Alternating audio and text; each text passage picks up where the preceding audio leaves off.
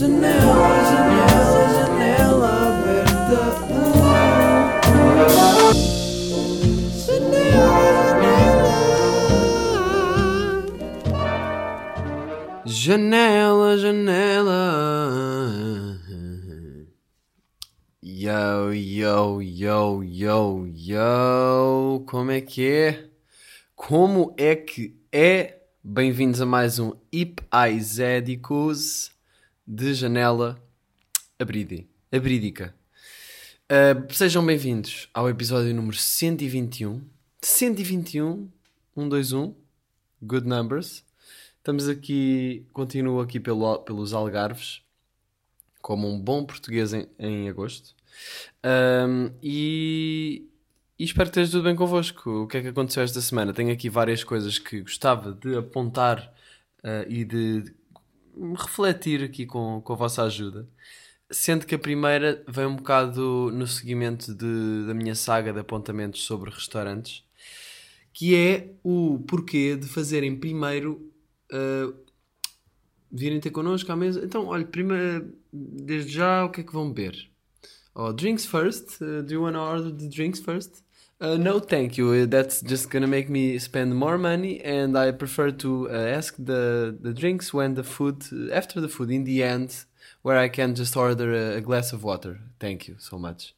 Uh, eles pedem-nos para pa pedir primeiras bebidas, porquê? Porque é assim que os gajos fazem guita. E isto é completamente uma cena que eu ouvi o meu pai dizer, mas é verdade.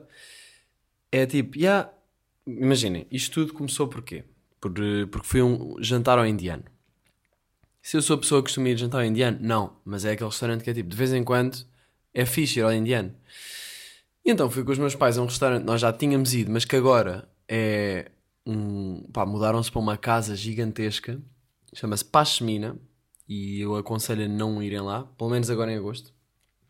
Porquê? Porque, pá, nós chegámos lá às 8h30 e a comida só chegou às 9h20. Pá, e é assim, eu percebo que as coisas são feitas na hora e é assim que as coisas são boas e assim, pá, mas é boa da tempo, das 8h30 às 9h20. E depois nem foi só tipo o facto de demorar esse tempo todo, foi que durante esse tempo todo eles também não nos deram grandes, não nos deram updates. E estavam um bocado tipo a ignorar-nos, como se pronto, tipo, estes gajos agora já que fiquem à espera, sei lá, pelo menos eu e os meus pais sempre nos habituámos a apreciar muito no restaurante, pá, sei lá, interação com o empregado sempre. Ou seja, não é só a comida, é a experiência de ir a um restaurante, falar com o empregado. Ah, ok, claro que os indianos aqui pronto, falam inglês e a comunicação não seria a mesma que se fôssemos, sei lá, um restaurante típico português. Mas, uh, pá, muito pouca sensibilidade, mas pronto, tudo bem. Nós também fomos lá, ao indianos, mais especificamente pela comida, né? não é pelas interações. Mas chegámos lá, pá, demorou boia de tempo. Demorou boia de tempo a comida. E o gajo pediu. Um, olha, querem pedir, do you want to order the, the drinks first? E nós tipo, uh, yeah, ok. Um, pedimos a... Os meus pais pediram cerveja, os meus pais... Falei bem, rápido agora. Os meus pais pediram cerveja e eu pensei, olha, por que não beber uma cerveja? Eu nem costumo beber cerveja ao jantar. Não me lembro da última vez que fiz isso assim, a pedir com os meus pais ou assim. Não por estar com os meus pais, mas só porque, sei lá, prefiro pedir um bom refrigerante cheio de açúcar, que é bué saudável, ou então simplesmente uma garrafa grande de água. Mas desta vez foi tipo, olha, pode ser, pode ser também uma, uma cerveja co, como os meus pais estão a pedir, porque também indiano, como é picante, eu acho que puxa boa cerveja, tipo uma large beer, uma caneca. Agora, a comida só chegou passado quase uma hora, então obviamente que eu bebi a caneca, porque quer dizer, eu estava num restaurante, numa mesa com os meus pais, sem nada para fazer, tipo, não vou estar no telemóvel, tenho uma jola à frente e, pá, vou bebendo. Claro que eu fiquei tocado antes da comida chegar. E porquê é que eles fazem isto? Para ver se nós, quando a comida chega, nós dizemos, olha, eh, então mais uma. E quando a comida chegou, eu disse, olha, eh, pode, isto é em inglês, pode trazer uma, uma garrafa de água, por favor. E ele, uh, ok, então uma, uma, uma outra large beer e uma garrafa de água. E eu, não, não, só mesmo uma garrafa de água. Uh, portanto, isto deve ser um bocado uma, uma técnica. Eu acho que eles provavelmente, nós pedimos as bebidas, o gajo foi lá dentro, tipo, também dar o, o pedido que nós fizemos e disseram: Olha, levem as cervejas. E o pessoal está todo sentado na cozinha à espera, meia hora, para começar a cozinhar, para poder trazer a comida depois, para ver se nós acabamos as cervejas. Só pode ser algo assim. Portanto, restaurantes que fazem isto. Eu sei que tenho falado um bocado para restaurantes nos últimos dois episódios. Um, E, e, de facto até tenho ido bastante a restaurantes, porquê? Porque pá, a minha mãe em férias pensa tipo, pá, acho que é um investimento, e eu acho que ela faz bem, é um investimento se puder, não é? Da parte dela, cozinhar menos e, e ir comer fora mais, porque epá, é, um, é uma canseira grande, tipo, pensar todos os dias na comida e especialmente isso, isso, toca normalmente muito à minha mãe. Sei lá, o meu pai não vai pensar, ou tipo, se calhar pensa, mas uma, uma em dez vezes o meu pai é que pensa no. Mas nem é isso, o meu pai não vai pensar o que é que vamos jantar. O meu pai, tipo, ajuda a minha mãe a pensar no que é que vamos jantar. Portanto, eu percebo para a minha mãe seja cansativo, tipo, pá, agora todos os dias tenho que estar a preocupar-me com fazer uma cena fixe. E depois ela também é perfeccionista, portanto, não vai fazer uma cena à toa. E então, olha, corta o mal pela raiz e vai a um restaurantinho. E portanto, por isso é que eu tenho estado a experienciar várias coisas em restaurantes e queria falar um pouco mais sobre este jantar indiano, porque para além de demorar bem tempo, um, eu fiquei lixado com o empregado, pá. Fiquei lixado no empregado porquê? Por uma atitude que ele teve. Porque, pronto, indiano, pedimos aquele pão uh, que eles têm tradicional, que acho que é nang, não sei se é nang. Pá, é um pão indiano que tem queijo ou alho, pode-se escolher vários. Acho que pode escolher sem nada, pode escolher com queijo, pode escolher com alho, pode escolher com queijo e alho. É bem bom e olha, recomendo. E eu disse tipo, olha, então pode trazer dois de queijo e alho, cheese and garlic. Eu disse especificamente isto. E, e ele, pronto, e entretanto demorou bué. Eu pensei que aquilo fosse entrada, não é? Mas não, só mesmo às 9h20, só passado 50 minutos, é que veio a comida e o pão. E pronto, está tudo bem. Achava que era entrada, não foi bem entrada, mas está-se bem. Mas veio só de queijo. Imagina, eu nem sequer sou este gajo que vai ficar lixado, tipo, por, eh, porque, ah, pedi de queijo e, alho e agora só como de queijo. Não, tipo, não é assim, não é importante. O que, o que me chateou foi que eu disse-lhe, olha, isto é só de queijo? E ele, uh, this is a cheese, não sei o quê, yeah. E eu, ah, é que eu tinha pedido queijo e alho. E quando eu digo isto é um bocado tipo, pá, enganaram-se, tipo, ou seja, também não vou não dizer nada. Mas, ou seja, eu diria tipo, olha, isto é queijo e alho, mas mas pronto, está-se bem. Não, também não vou agora pedir para eles fazerem outro, provavelmente porque também iria demorar mais uma hora. Então eu pedi o. Eh, disse-lhe só: Olha, eu pedi com queijo e alho. E ele disse: uh, em, inglês, em inglês, ele disse: Pá, eu, eu apontei, eu vou-te eu vou mostrar. Ele disse, ou seja, em inglês, ele disse algo tipo: I, I wrote uh, cheese. I, I'm, wait, I'm gonna show you. E eu fiquei: Oh, bro, eu sei que disse que era com alho e queijo. Tipo, como assim estás-me a dizer? Ah, eu escrevi, calma, vou buscar o meu bloco para te mostrar. Então ele foi lá dentro e demorou mais tempo do que simplesmente ir buscar o bloco, portanto ele deve ter feito qualquer outra coisa. Tipo, aquilo também tinha bem da gente, mas ele fez, deve ter feito qualquer outra coisa e trouxe o, o caderninho e depois disse, ah, olha, nem disse nada, nem disse nada de estar errado, disse ah, então olha, uh, como se nós já tivéssemos chegado à parte da conversa em que realmente ele admite que fez mal.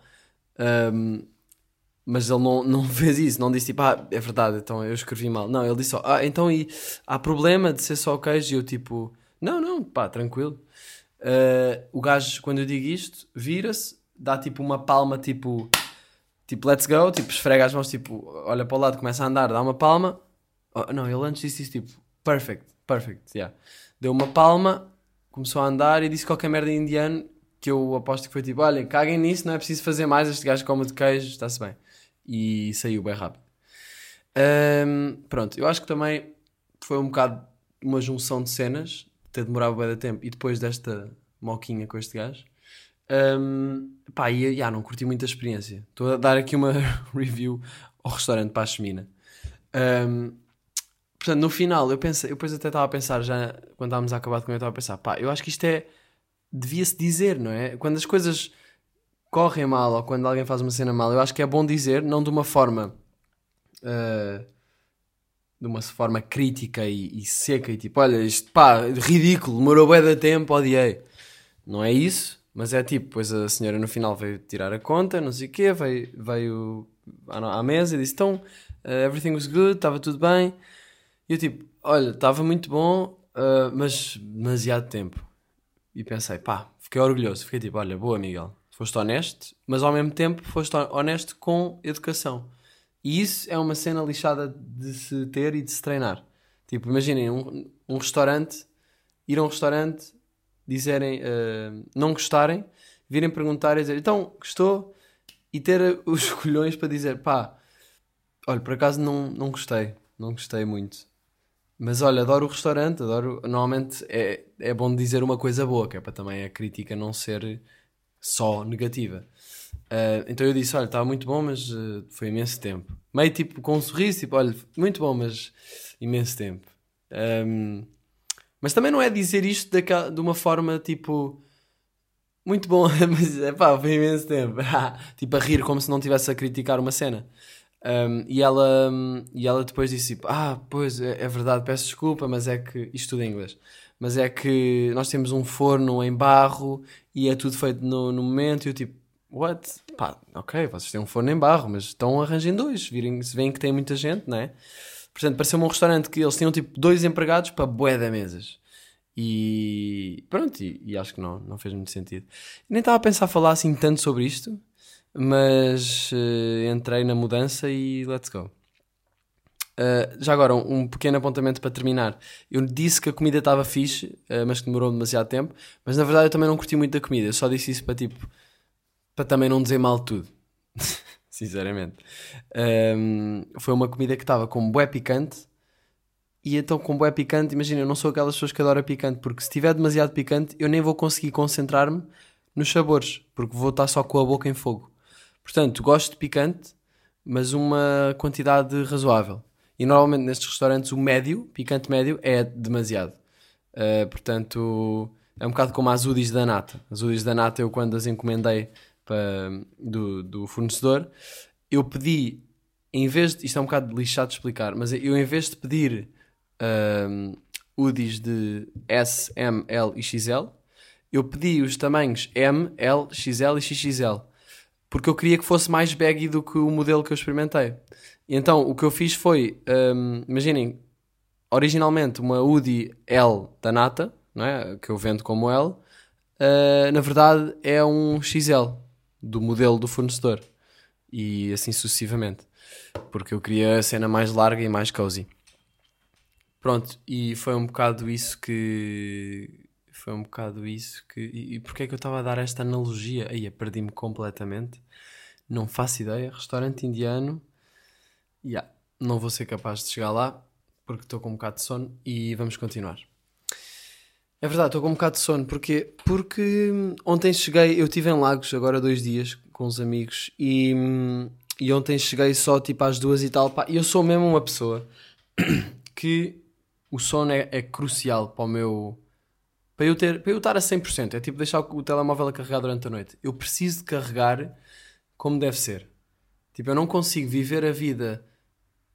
Quer dizer, eu consigo viver a vida tipo com 40%. Imaginem acordar com 40% no telemóvel. Imagina, eu consigo acordar com 40% de energia, mas eu sei que o meu dia era muito mais bacana e, conseguia, sei lá, aproveitar muito mais se estivesse com 100%.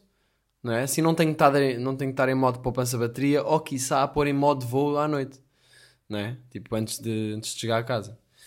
Uh, portanto, para mim dormir é bem essencial, é mesmo uma cena essencial e eu às vezes fico lixado comigo porque eu sei disto e penso, pá, tenho de ir dormir cedo, para acordar cedo para acordar cedo não, para, dormir fixe e para acordar às horas que acordo naturalmente, mas muitas vezes à noite esqueço-me disto, é tipo, ah, estou aqui, vou ficar mais um bocadinho, ou tipo, estou a fazer qualquer merda, estou no telemóvel, ou isso. Em vez de ler, eu tenho lido por acaso e vou falar disso a seguir.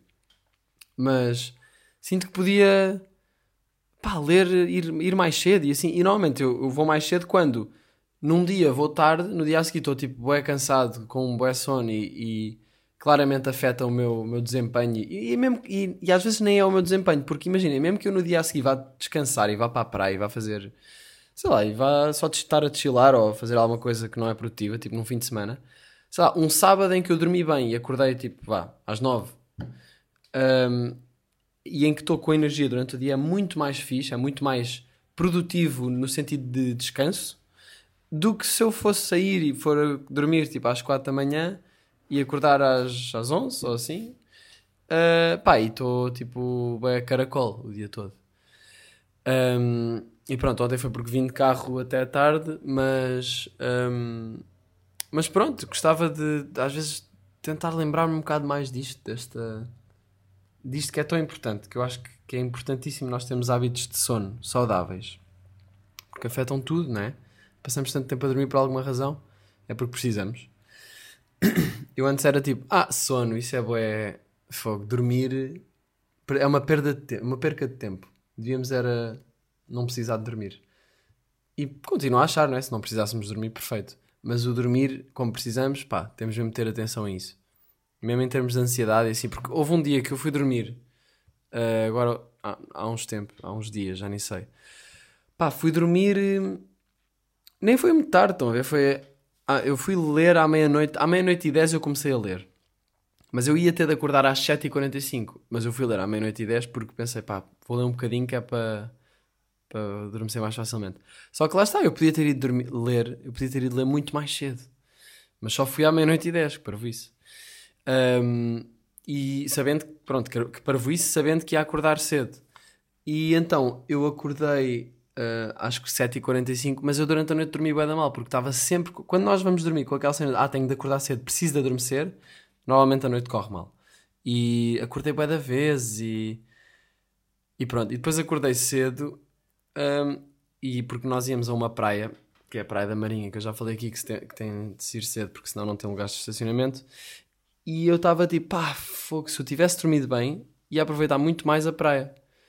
E então, pronto, isso deixou-me um bocado down. Down, entre aspas, né? Porque não é nada de mal, é só tipo uma cena que eu podia ter feito diferente e sabia que ia ter consequências bem, bem mais positivas. Mas fui à Praia da Marinha com os meus pais, estivemos lá o início da praia, uh, quando chegámos lá, tivemos a ver caranguejos. Isso foi bué da fixe. Estar a ver. Eu estava com algum sono, mas quando vocês acordem com, acordam com sono, o início do dia até está tranqui tá tranquilo, mas depois começa a bater mais o sono. E a mim nem é bem sono, é mais tipo um, um leve mal-estar ou tipo um leve cansaço psicológico e físico. E o cansaço psicológico é o que mais me chateia, porque é tipo, ah, é que se nós estamos cansados psicologicamente, nós vamos querer estímulos fáceis e que não são nada, tipo, sei lá, não nos ajudam a descansar. Tipo, estar no telemóvel é uma cena que se nós estamos cansados psicologicamente é tipo, ah, quero só ver qualquer coisa para não estar, tipo, a, a sentir este cansaço ou este, este mal-estar. Pelo menos comigo isto acontece às vezes. Uh, ao passo que se eu dormir bem é tipo, muito mais facilmente estou a fazer cenas que realmente quero e que requerem energia. Mas pronto, meus putos, também está tudo bem e não há, não há stress em isso acontecer. Eu às vezes parece que também sou bem exigente com isto, com, com coisas no geral. Um, mas, mas, mas, mas, mas, mas, mas também é fixe porque é sinal que tenho autoconsciência, portanto é só tentar chegar a um equilíbrio. Um, depois eu penso tipo, yeah, o Tyler, o Tyler the Creator, o gajo que é uma pessoa que, eu, que me inspira. O gajo vai dormir às 10 e acorda às 7 e tipo, se, se, eu conseguir ter esse ritmo, não quer dizer que eu tenha de dormir tão cedo e acordar tão cedo, mas se eu conseguir ter tipo isso fixo, é bué, era bué bom, eu curtia bué. Um, e que eu antes tinha muito mais por causa da escola, não é? A escola antes obrigava a isso. Um, porque eu, porque eu ia dormir e também porque os meus pais me obrigavam a ir dormir cedo. Portanto, era, eu lembro-me que eram tipo 10 e. Era, eu lembro-me que chegava tipo às 10 da noite e já estava tipo, aí já estou quase a ter de ir dormir. Tipo, e chegava às 10h45, acho que era tipo essa hora. E eu tipo, ok, tenho de ir. Ou tipo 11. Ou se ia até às 11h30, quase já era tipo, já é da tarde, não sei o quê. Porque depois tinha de acordar às 7h30. Mas mesmo assim, uh, com a pressão de, de, tenho, de para, tenho de acordar cedo para a escola e os meus pais estão-me a dizer para ir dormir cedo, acho que era mais. Pronto, o hábito fazia-se mais facilmente. Mas já. Yeah. Um, nesse dia que eu que eu estava assim um bocado cansado uh, e, e ressacado de sono. Pá, à tarde eu precisava de soltar energia. Porque é estranho, porque imaginem, eu dormindo pouco fico com menos energia e depois uh, parece que sinto há energia que eu preciso de soltar e de, e de, de largar, quase. O que é estranho, porque se eu perdi energia, então tenho menos energia, não é? Mas se eu estou com menos energia, o que me acontece é tipo, à tarde ou assim, começa a ficar. Este cansaço psicológico torna-se numa. Não, não vou dizer que é ansiedade, não é bem ansiedade, mas é uma cena que eu sinto que é tipo, preciso mexer o corpo para para tirar isto. Estão a ver? Uh, então fui correr 45 minutos. Não, não estava a pensar ir correr 45 minutos, mas pensei, olha, vou correr, porque ainda não dei nenhuma corrida cá, vou ouvir música e vou explorar aí caminhos à toa. Acabei por ir correr 45 minutos, é o casco correspondeu para aí a 5 km e curti o é de correr. Às vezes eu curto bem de correr, se for ouvir música e se for devagarinho e se forem caminhos bacanos, eu curto. Antes odiava, agora curto. E fui ouvir um, um álbum, que é aqui uma recomendação cultural deste episódio, que foi. que se chama. Quer dizer, eu não me lembro do nome do álbum, para ser sincero. Deixa-me ver aqui no meu Spotify, Spotify, Spotify, fi, fi, fi, fi, fi, fi. Spotify Sci-Fi.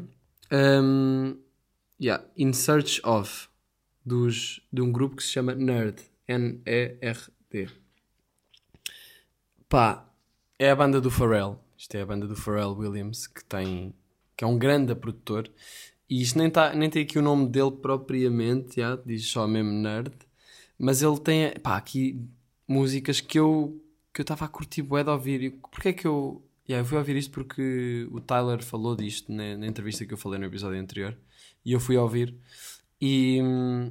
Epá, estou a curtir bué. Ouvi este e ouvi agora mais recentemente o outro que foi o... Como é que ele se chama? Pá, já nem sei, mas é o, o outro, outro álbum deles que. Ah, Not Everyone Really Dies. Ou uma cena assim. Estes dois álbuns são muito fixos, portanto, se curtem um, música. Se curtem música, ouçam. Eu curti bué porque ele faz muito bem uma cena que eu gosto também muito na música do Tyler. E que eu percebi que o Tyler vai buscar também muito inspirado ao Pharrell, enquanto produtor. Que é, um, pá, imaginem, ir buscar elementos que normalmente não se combinariam. Imaginem uma guitarra de rock com um acorde todo bonito, todo de piano, um piano todo bonito, um, e fundir isso de uma forma muito inteligente. Portanto, ele, ele, eu estava a ouvir as músicas deste álbum do In Search of, dos Nerd, e estava tipo, Ei, este som, yeah, mega pesado, quase que parecia metal ou assim, e do nada uma cena bem bonita a aparecer e eu tipo, Ei, como é que isto bem diferente, mas tipo, colou bem da bem, entrou bem da bem.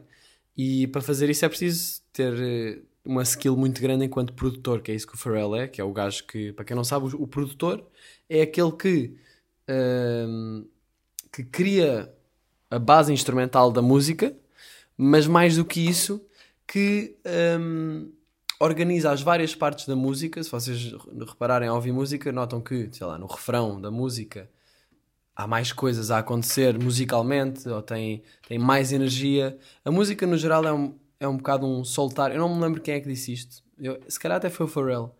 Mas a, a música é um bocado um soltar, um acumular e um soltar de tensão. Portanto, esse, esse jogo uh, é feito pelo produtor ao combinar vários elementos musicais diferentes em vários momentos diferentes na música.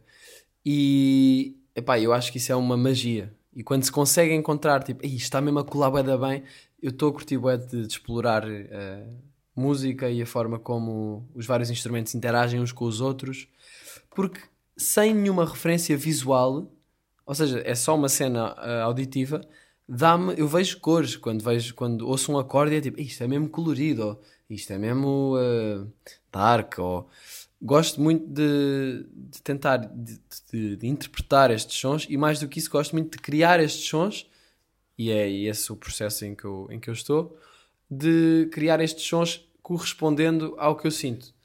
Portanto gosto muito das cenas do Tyler também por isso porque sinto que ele consegue fazer muito bem essa canalização do que sente para uma, uma plataforma ou um, um meio muito criativo em que ele combina várias coisas de uma forma bem inteligente e ao mesmo tempo é bonita e bué pesada e tem sons mega pesados. E o Pharrell neste álbum, uh, In Search Of, eu não sei se ele foi o único produtor, eu acho que deve ter havido mais malta, mas ele deve ter sido, deve ter estado na produção executiva, deve ter sido o gajo a mandar mais. Um, pá, ganda disco. Portanto, vão ouvir este disco. Um, posso aconselhar uma música em específico para os mais calones, para os mais calões. Uma música em específico que eu gostei muito deste disco foi a Bobby James Curti bué Bobby James, curti bué Rockstar, curti bué Provider. Epá, no fundo curti bué todas as músicas. E são todas bué diferentes. Eu adoro isso quando os álbuns têm músicas todas diferentes umas das outras. É uma viagem. Portanto, fica assim uh, esta recomendação. Já agora, para as pessoas que curtem de produção e estão a aprender ou gostam de, gostam de fazer música, ou gostem de fazer música, Ou simplesmente para as pessoas que têm curiosidade sobre o processo. Uma cena que eu estou a aprender agora, que tenho vi, vindo a notar, é que uma boa forma de fazer música é ter o máximo de ideias para essa música, o máximo de ideias de melodias de, nos vários instrumentos, de, de uh, letra também, e depois, quando já tivemos imensas ideias, cagar em boeda, muitas dessas ideias, tipo deitar fora imensas coisas, deitar fora tudo o que não é essencial para a ideia do som e para o som. Às vezes temos de deixar, às vezes temos de largar um, a nossa parte favorita da música porque não está a contribuir para o, para o todo. Um, mas pronto, isto já é um bocado geeking de criação musical. Portanto, vamos falar sobre faróis. Uh, saiu a, a Summer, uma música do Jaden Smith. E eu pá, ligo o Algarve ao Jaden Smith porque eu, eu conheci as cenas dele aqui em 2019. Eu comecei a ouvir os discos dele. E, e ele tem, fala muito dos pôres do sol, como já acho que já, eu já falei disso aqui. E aqui há pôres do sol muito fixe. E então um, saiu este novo som do gajo e isso deu-me vontade de ir à noite sem, sem plano, tipo só de carro por aí. Apetecia-me ouvir música e andar de carro, que é um bocado terapêutico às vezes é preciso. Não, não, não se passava nada de especial tipo, na minha cabeça, assim, estava tranquilo, mas apetecia-me só ir à toa, de carro, ou ouvir som alto. Eu ouvi som alto. Uh, então fui e cheguei a uma praia que é a Praia do Carvalho, aqui ao pé, uh, que eu nunca tinha estado, acho eu tinha estado boé puto. E, e decidi, olha, vou, vou à praia então, vim aqui dar, então olha, vou à praia. Então desci as escadas da praia e estava um bocado tipo, pá, o caminho é boeda grande. Eram umas escadas boeda grandes, um, tudo escuro, não havia luzes, havia só a luz da lua, que é mais do que suficiente, mas que eu vi as escadas grandes e pensei, pá, não sei se vou dar ir para ali ou sei lá aquilo. Ou seja, era uma praia toda escura e eu pensei, será que vou para ali? Estou sozinho, é de noite. Pá, yeah, mas ao mesmo tempo apetecia-me e decidi ir. Então fui, desci as escadas, nananã se calhar se fosse uma rapariga não, não poderia fazer isto, não é? Rapazes, não se esqueçam que há aqui coisas que as raparigas pensam que nós não. Porque eu sei lá, eu, eu pensei nisto, não é? Claro que pensei no. Será que é safe ir para ali? Uma rapariga, se calhar, para uma rapariga, de certeza que, não, que ela não iria arriscar ir para ali assim, sozinha. E nós, enquanto rapazes, entre aspas, podemos.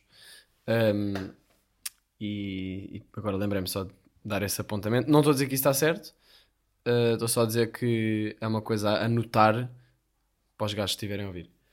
Uh, e então desci para lá e fui até à praia. E a praia tinha um túnel uh, que tinha mais escadas que ia dar à praia, que atravessava. Eu não sei como é que eles fizeram aquilo, porque era uma, umas escadas que foi num túnel escavado que atravessavam uma, da, uma das rochas gigantescas uh, e que ia dar até à areia. Pá, eu estava a ver luz a vir de lá e eu esperei cá em cima e pensei, pá isto aqui deve estar malta a subir, vou esperar porque aquilo é apertado, não quero cruzar-me bué perto, por causa de Covid e whatever. Então esperei, mas tipo ninguém subia. E depois eu fui lá e a luz uh, já não estava lá. Eu pensei, what the fuck, será que são gajos tipo a fumar gansas a meio da escada e eu vou ter de passar por lá, bué à toa? Uh, pá, mas decidi descer as escadas porque já estava ali há bué da tempo à espera. Há bué da tempo, há 5 minutos desci e fui e comecei a perceber que ao fundo das escadas via-se areia. E eu pensei, ah, ok, isto vai dar diretamente à areia. Então cheguei lá e vi uns gajos numa, numa mesa de campismo na areia, acho que eram espanhóis, a chilar, e eu disse, para lá. E eu, como é que é? Está-se bem? Uh, good night. Eu não sei se falei inglês. E, e depois continuei a andar pela areia. Pá, uma praia incrível. Se vocês estiverem pelo Algarve, perto da Praia do Carvalho, acho que é um spot muito fixe para ir à noite, porque tem uma rocha gigantesca no meio, na água, um, e, e dá para. E tipo, via-se a lua e estrelas e isso, e então eu estive lá na beira-mar, sentado, sentado nada, já sentado na beira-mar a molhar-me todo. Não, mas estive descalço, um, com, uh, com, os pés na água e curti bué de. A água estava boa e estava a praia bué da calminha e à noite. Praia à noite tem uma cena qualquer, não é? E quase que mergulhei, quase que mergulhei. Não mergulhei porque tinha acabado de tomar banho e não apetecia ficar com sal. Cenas de adulto, se fosse um puto, se calhar cagava nisso ia. Mas uh, não fui. Mas eu fiquei. Preciso de me vingar disso e preciso de ir lá e mergulhar à noite. Uh, não digo aos meus pais para não se preocuparem, mas acho que vou fazer isso.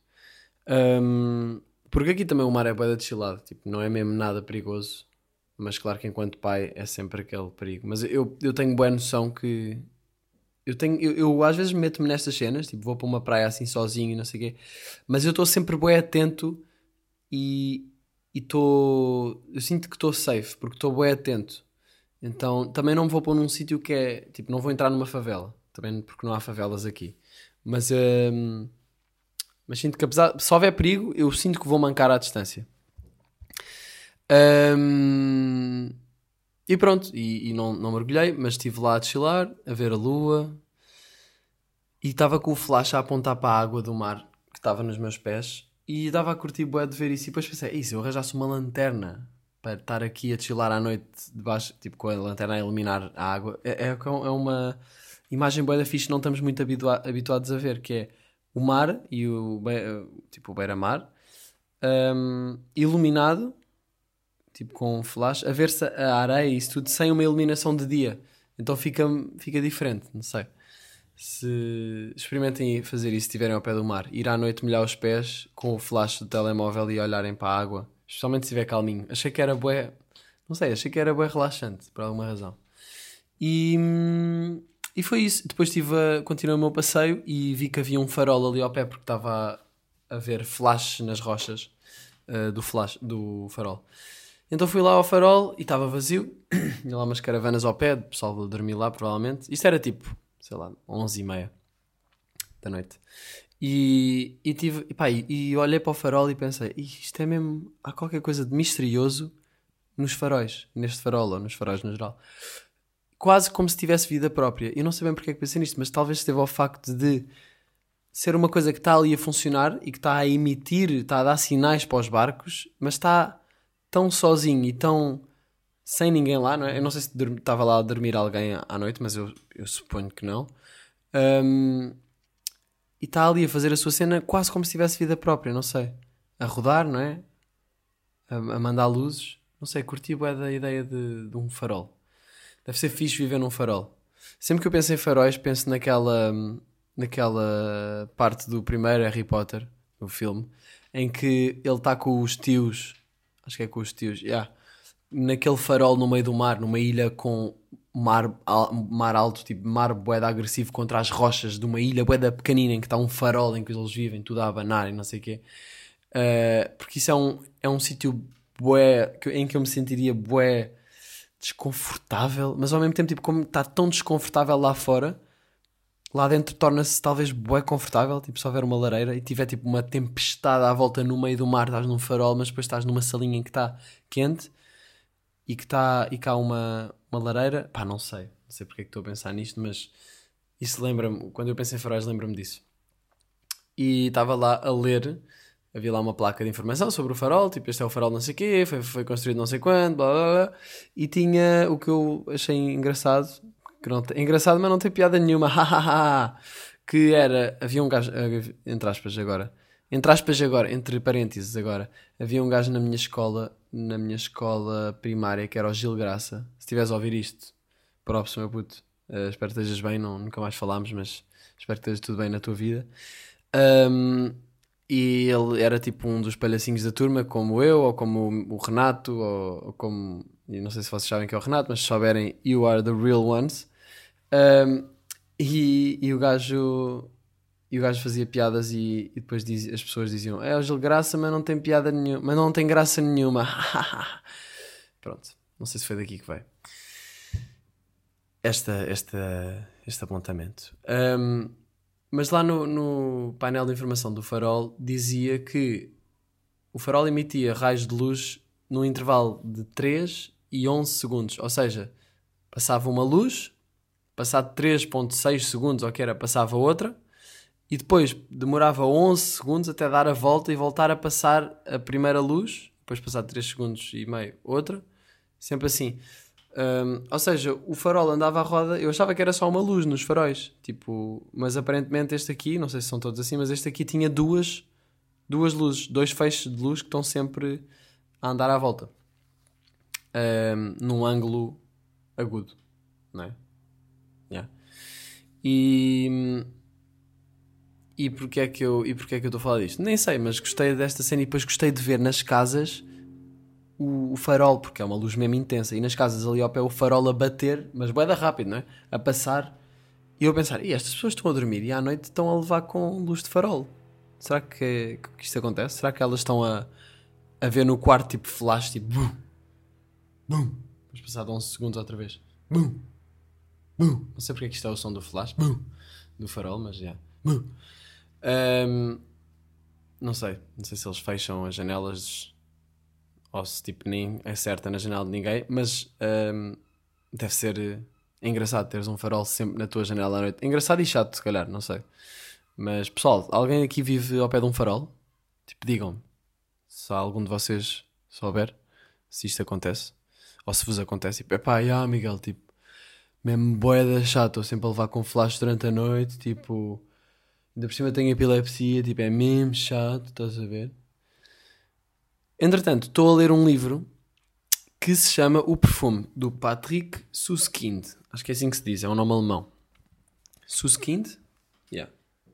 Uh, malta, estou a adorar e pá, eu nem sei se devia dar spoiler, mas apetece-me um bocado. Só que normalmente eu não curto nada quando as pessoas fazem isso. Portanto, se calhar, se não quiserem um, ouvir spoiler deste livro e se quiserem lê-lo, comprem de qualquer forma. Acho que é um grande livro. O Perfume, História de um Assassino, do Patrick Suskind. Suskind. Escreve-se S-U-S-K-I-N-D.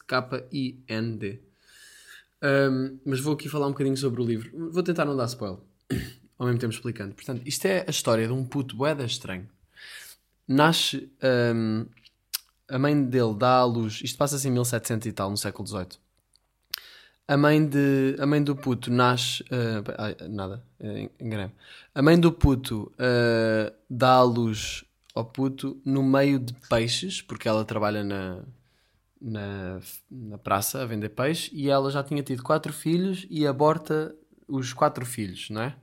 ao dar à luz. E desta vez achava que ia ser igual, então agachou-se, como fez das outras vezes, e teve, deu à luz para o chão, para cima dos restos de peixe uh, podre que estava lá, que ela, pronto, que eram os restos de peixe que ela não vendia, ou assim. Um, e, mas o puto sobreviveu, e depois a mulher até foi decapitada por ter, tipo, abandonado assim o filho um, no chão como se fosse lixo. Pronto, pá, isto é, é bué dark este, este livro, mas este livro eu sinto que é um filme e estou a curtir bué de ler e de imaginar as imagens que o livro me dá. E às vezes eu estou a ler e nem estou a notar que estou a formar imagens na minha cabeça, mas depois se pensar tipo na, no capítulo que acabei de ler, penso, e ah, eu acabei de imaginar uma rua em Paris, bué específica, com aquele, ato, com aquele pátio interior que ele disse que ele falou e com aquela luz, aquele tipo de luz. E, e às vezes estas imagens até estão um bocado distorcidas e eu não tenho uma imagem mesmo sólida do que ele acabou de escrever, mas é quase como se eu estivesse a ver a imagem de vários ângulos e vejo bocadinhos da imagem. E muitas vezes até sou eu a, a, a criar, que sou sempre eu, mas a, a, acrescentar cenas que ele se calhar nem disse, mas que eu estou a imaginar assim, não sei porquê. Uh, por isso, eu acho que essa é um bocado a magia de ler. A magia de ler, de Miguel Luz. Uh, Bem-vindos aqui ao podcast A Magia de Ler, este podcast sobre ler.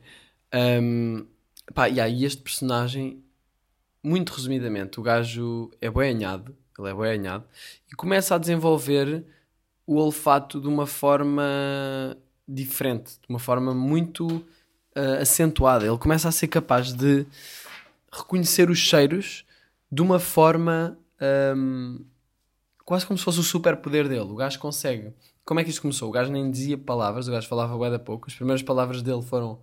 A primeira palavra dele foi peixe, acho eu. O que faz sentido. Porque, pronto. Uh, e, e ele uh, fala. Ele só diz as palavras que lhe causaram uma impressão olfativa muito forte. E é assim que ele aprende as palavras. Uh, as primeiras palavras dele foram peixe, curral de cabras, uh, madeira, cenas assim, tipo com cheiros fortes. E se bem que madeira não tem um cheiro muito forte, mas pronto. Um, e então, yeah, ele, ele, começa, não se explica muito bem o porquê disto lhe ter acontecido, mas ele nasceu assim com esta condição, e então ele começa a conseguir desenvol desenvolver este, este superpoder quase olfativo E hum, à medida que ele vai crescendo, tipo, ele é boeda estranho, ninguém o aceita em lado nenhum, tipo, amas porque a mãe morreu, não é? Eles mataram a mãe, a Bófia.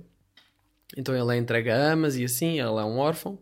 E, mas ninguém o quer porque ele, dizem que ele é boeda estranho. Ele esteve na casa de uma ama uh, durante alguns anos. E ela, porque, e conseguiu estar lá alguns anos, ela não cagou nele porque ele tinha. Um, o, o, aliás, porque ela tinha levado com um taco no, entre o nariz e entre os olhos, aliás, e tinha ficado sem qualquer capacidade emocional, então por isso aquele, aquela criança não lhe causava repugnância, porque às outras amas anteriores causava repugna, repugnância, especialmente o facto de ele não cheirar a nada. Eles estavam tipo a dizer: pá, este bebê uh, cheira. Os bebés supostamente cheiram a, a, leite e a mel e ao mesmo tempo. Tipo, uma definição difícil, mas tipo, um cheiro de bebê é bom. E este bebê não cheirava nada e as amas não queriam estar com ele, não sei o quê. Esta aqui cagou só e estava com ele.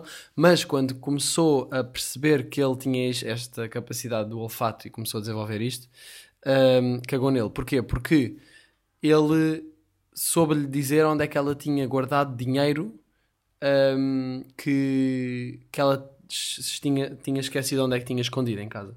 E ele disse: Ah, está ali, tipo, sem hesitar. E ela ficou tipo: Pá, não quer que este gajo saiba onde é que está o meu dinheiro. Pronto, mandou de vagina. Um, pronto, entretanto, isto tem mais, muito mais coisas e eu estou também no início do livro. Mas ele a certo ponto começa a.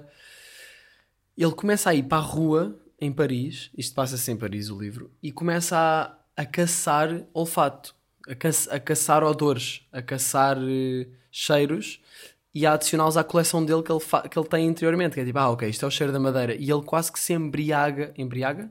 Embri embragui... Embebeda. ele embebeda-se em cada odor e para perceber o cheiro e ele consegue, tipo, de cada cheiro, tipo, ele consegue distinguir bué nuances diferentes. Ou seja, basicamente o gajo é, tem um nariz de cão quase, mas mais agressivo. E hum, até que até que acontece uma coisa que é, e vou parar de dar spoiler aqui, que é para depois também não, não estragar a leitura, mas ele descobre uh, numa destas caças, que ele já durante algum tempo que faz isto, numa destas caças o gajo vai uh, para o meio de Paris e está à procura de um cheiro novo, de algum cheiro novo para, para investigar e para ter esse cheiro. E hum, o que é que acontece? Ele sente um cheiro boeda suave, mas que tipo bué, mas tipo crazy, bué da bom. Uh, que era quase como se fosse o yin yang dos cheiros, quase como se aquele cheiro desse significado a todos os outros cheiros um, e como se, quase como se fosse o, o sentido de, de tudo. O gajo sent, sentiu que, era, que aquele cheiro era o sentido de todos os outros cheiros. Que, que, explicava o todo. É um bocado abstrato este conceito, mas pronto, basicamente aquele cheiro era o, o belo, era o cheiro de belo. Um, e ele foi atrás dele com dificuldade porque era um cheiro muito suave e conseguiu encontrar a origem do cheiro que era uma, uma rapariga também nova. O gajo, aqui o gajo tinha 12 anos, portanto isto é bem da crazy. Um, ele encontrou uma rapariga que era a origem do cheiro e que estava tipo a descascar ameixas e não sei o quê, debaixo de uma luz bué, bué bonita. Pronto, era uma cena que estava ali a acontecer pá, que não estava ninguém ao pé e, e ninguém estava a olhar para aquilo, mas que era uma situação realmente bela e ela estava a emanar esse odor e esse, e esse cheiro e isso atraiu e ele foi até lá. Uh, o que é que acontece depois? Ele mata esta rapariga para conseguir tipo cheirar cheirá-la toda, portanto isto aqui fica meio estranho, o gajo cheira o corpo todo dela, não de uma forma sexual, mas de uma forma em que basicamente ele queria guardar aquele perfume, aquele cheiro. E, e aí ele percebe que a missão dele na vida é tornar-se o maior perfumista de todos os tempos. Pá, e isto aqui agora acho que vai escalar, eu não sei. Estou entusiasmadíssimo para continuar a ler. E é daqueles livros que me está a agarrar boia, tipo, pá, quero boé saber o que é que vai acontecer a seguir. Um, e portanto, olha, uh, aconselho muito este livro, O Perfume, do Patrick Suskind. E, e é isso. E é isso, malta. Um, que eu queria dar aqui um, um shout-out ao Patrick, meu puto. Um, é isso, olha, mais uma cena aqui para terminar. Tenho estado a jogar ténis. Estive agora dois dias em Lagos, uh, lá com, com Malta, com as nossas tropas de Lagos, basicamente eu e o Salema, na última viagem de bike do ano passado, que está documentado.